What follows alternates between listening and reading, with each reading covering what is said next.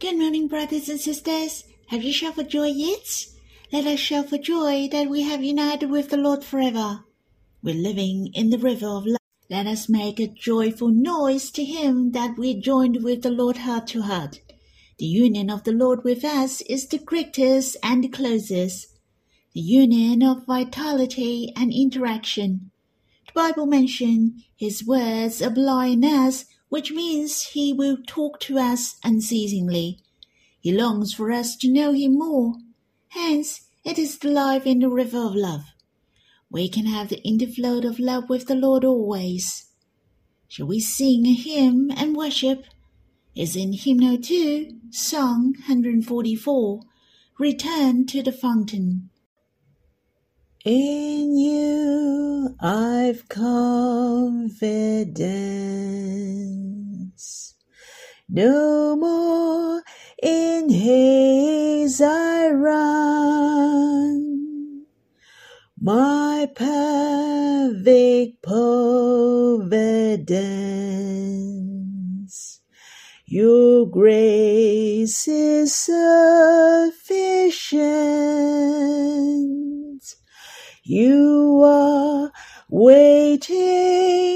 To bless. In you drowns all the fullness. Gladly shall I return to your bosom and rest. Drink from the salvation fund. And enjoy your bountiful blessings and lift my head above Rejoice, believe your wings. I remembered this was one of the favorite hymn when we worship the Lord. For this hymn was a good reminder to our hearts. The Lord is the fountain of all things. In Him we have confidence. We don't have to run around. He is our perfect providence. His grace is sufficient. I'm sure you and I have this experience that gladly shall I return to your bosom and rest.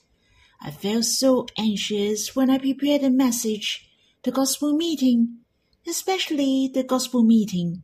I really scared that what I have shared was not good enough and miss out the chance that people could be saved. I was so stressed.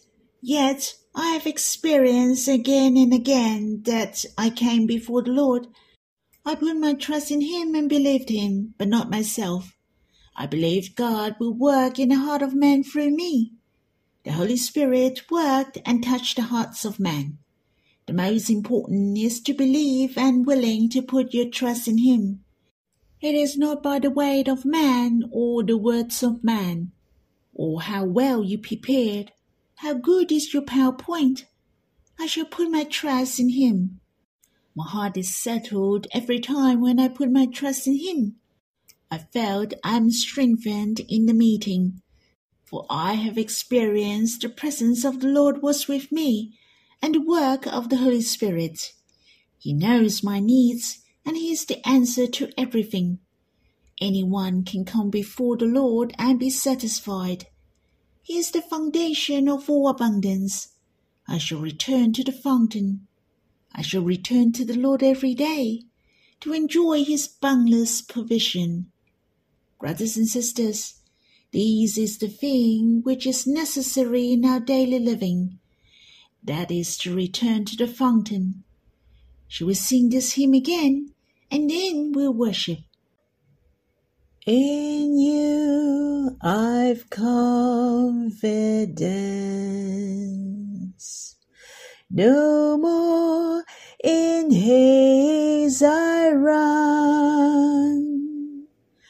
My perfect providence. Your grace is sufficient. You are waiting to bless. In you drowns all the fullness. Gladly shall I return to your bosom and rest. Drink from the salvation fund. Enjoy your bountiful blessings and lift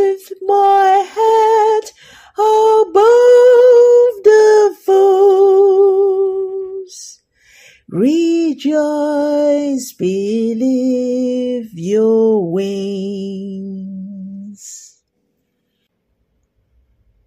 Lord, is so precious. You're the fountain of all abundance. Not only your grace is sufficient, but our cups are overflowed.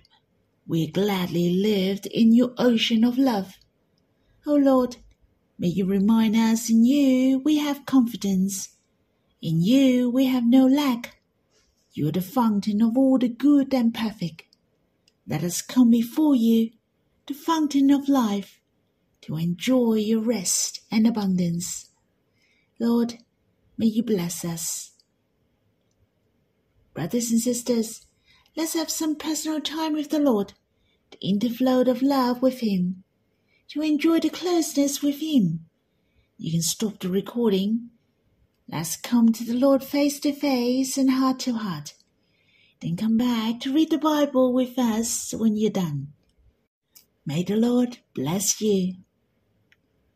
Brothers and sisters, we'll read Song of Solomon, chapter 4, verse 15. Shall we read the verse? A garden fountain, a well of living water, and flowing streams from Lebanon. In response to Song of Solomon, chapter 4, verse 12, that's my favorite verse. A garden locked is my sister, my bride, a spring locked a fountain sealed. As I have mentioned before, it is the compliments to the darling repeatedly in verse 12 and verse 15. These is the praisings of her heart which committed only to God. Not only her heart and her love are dedicated to her beloved. The garden is referred to a whole life architect. The darling has one goal, one desire, what she wants to do is to satisfy her beloved's heart. She has grown a beautiful garden with various kinds of plants in order to please his heart. He knew the pomegranate was her beloved's favorite, so she planted in the garden. She knew her beloved smelled sweet, hence she has planted many precious spices here is the compliments of the Lord to our hearts. We shall love him steadfastly, to give him the best. Thus the Lord is rejoice and be glad, even though it is a very simple thing, as long as our intention is to love him. Then it is the best in whatever we do. It is the most expensive. Hence the Lord Jesus said, and whoever gives one of these little ones even a cup of cool water, he will by no means lose his reward. You see, our manifold beloved will not look down on even such a minor matter. In fact, it is the most valuable and priceless to him. I believe you will agree with me as well. If someone loves you and wants to express his love to you, he may make a card or write a letter to you, I'm sure you will cherish it and hide it somewhere nice. Hence, this is the meaning of a garden locked, a spring locked, a fountain sealed. How he cherishes our steadfast love to him, And in verse 15, it is not simply a compliment of our love to Him, but it is about a garden fountain, a well of living water, and flowing streams from Lebanon, as well as the spiritual condition of the darling. It is lively, nourishing, and overflowing. These three things in verse 12 are referred as our hearts to the Lord. Yet it is his compliments in verse 15 are the same, and this time the key of his praising is the significance of his darling. She has contributed a lot to the garden, and she is so important. If there is no fountain, without living water and flowing streams in the garden, then the plants cannot grow bountifully, and they cannot bear good fruit. And these three kinds of water is very special and worthy for us to meditate. Their characteristics are that they are running but not dead. They are flowing waters. You may say, hang on, the water in the spring are not flowing. Let's take a closer look. The water in the spring are running as well. If the spring has water continually, then the spring has the running water supplied. But if the water in the spring is getting less and less, or even dried up, then the water is not flowing. It is clearly mentioned a well of living water. Then the water underneath is flowing. Hence, it is a well of living water and water in the fountain and streams is flowing. There is something different for these three kinds of water. Besides, this water is flowing and living. The fountain is the water on the ground. Is that right? Yes, the water in the well is under the ground. And there is the fountainhead of the streams.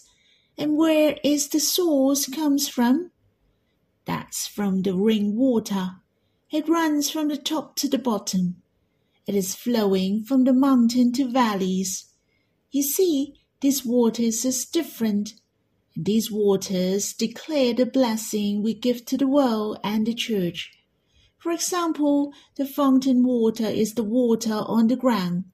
As I have mentioned, our life can present to the people we can bear the good weakness and the weakness in life from our spirits.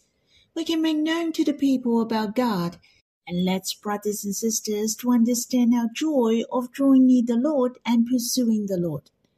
We can bring benefits to the church as well as the world.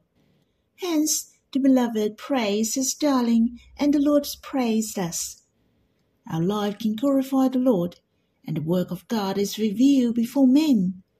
I'm gracious to the Lord that He changed us.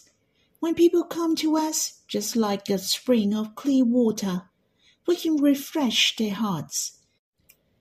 It's so good that we were the muddy water, but we're changed into a spring of clear water. On the other hand, the water in the well, which is the underground water, where it cannot be seen, it is our experience with God spiritually we are loved and taught by God. In order we have the knowledge and experience to help and bless others. Brothers and sisters, there must be a reason in what we have experienced. It's true for those who love God, all things work together for good. We may not be able to know what is the meaning at this moment.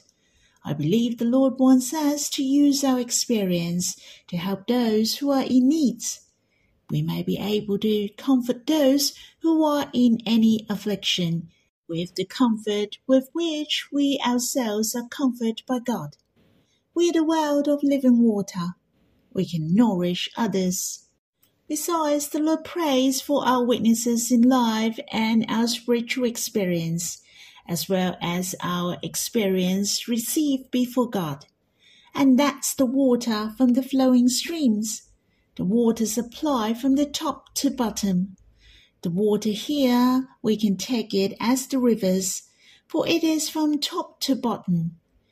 The water passes through the mountains and valleys, which is the water of the river or the flowing streams. If you take a closer look, the water from the fountain, the well, and the streams or river, the scoop is getting bigger and bigger. I can say the fountain water is enough for a garden. The water in the well is enough for the whole village. It is enough for the people in the whole village. And what about the water of the river? Of course, it is much more greater. It can be the blessing for whole country.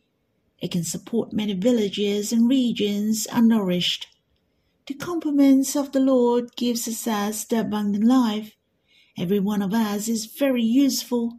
Our influence to others can get bigger and bigger. Our blessing to others can get bigger and bigger. Brothers and sisters, we shall not look down on ourselves. All we have to do is to return to the fountain. Then we can be the fountain water, the water in the well, and the flowing streams which can bless thousands and thousands of people. Brothers and sisters, I hope our life return to the fountain of life. I thought of the Psalms 36, a poem of David. For with you is the fountain of life. In your lights do we see light. The heart of David was very clear. God is the fountain. We shall return to the fountain. Our hearts can see the light. We have to return to the fountain of life. Then we will see the light. We have to know that we are the fountain water, the water in the well, the flowing streams. But where is the fountain? God is the fountain of all and is so precious. The Lord Jesus said, If you knew the gift of God and who it is that is saying to you, but whoever drinks of the water that I will give him will never be thirsty again. Why will we never be thirsty again? The fountain water, the water in the well and flowing streams, the fountain of life has dwelled in our hearts, and this is the word from the Lord. What do I mean? He said, The water that I will give him will become in him a spring of water welling up eternal life. In fact, we have united with the Lord forever. Abba, the Lord and the Holy Spirit have dwelled inside us. The Trinity God is our fountain of living water. We shall not be thirsty any more. We can experience the eternal life and enjoy our life to experience the everlasting life. Every day is new. Just as the Bible said, the steadfast love of God to us are new every morning. And all we have to do is to return to the fountain. It is vital for us to take action to coordinate. The fountain of living water can satisfy us. But are we willing to enjoy the fountain of living water? In Isaiah chapter 12, verse 3 is written as, With joy you will draw water from the wells of salvation. It's true, there is a well, but are we willing to draw the water? It is specially mentioned here, with joy you will draw water. It means to enjoy the salvation joyously, to enjoy the fountain of blessing, to come before God. This is our duty to be done. Hence, what shall we do every day? We should draw near the Lord and taste his goodness. Let us be nourished by the living water. Brothers and sisters, we shall not have the condition named as spiritual dryness. In fact, there is no such thing in the Bible. All we have to do is to come before the Lord. We will be nourished. We are on the sides of the river. The leaves will not withered. Hence, if our brothers and sisters, the spirit feels like so weak and dry, the reason is that we did not draw water with joy. Brothers and sisters, let us encourage each other again. The Lord is our fountain of living water. Our spirits is satisfied and nourished whenever we come to Him. And we are the fountain of water, the water of the well and the flowing streams.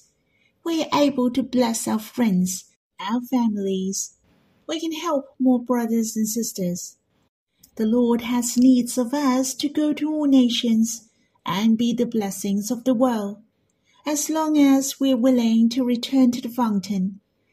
Brothers and sisters, I will stop my sharing here.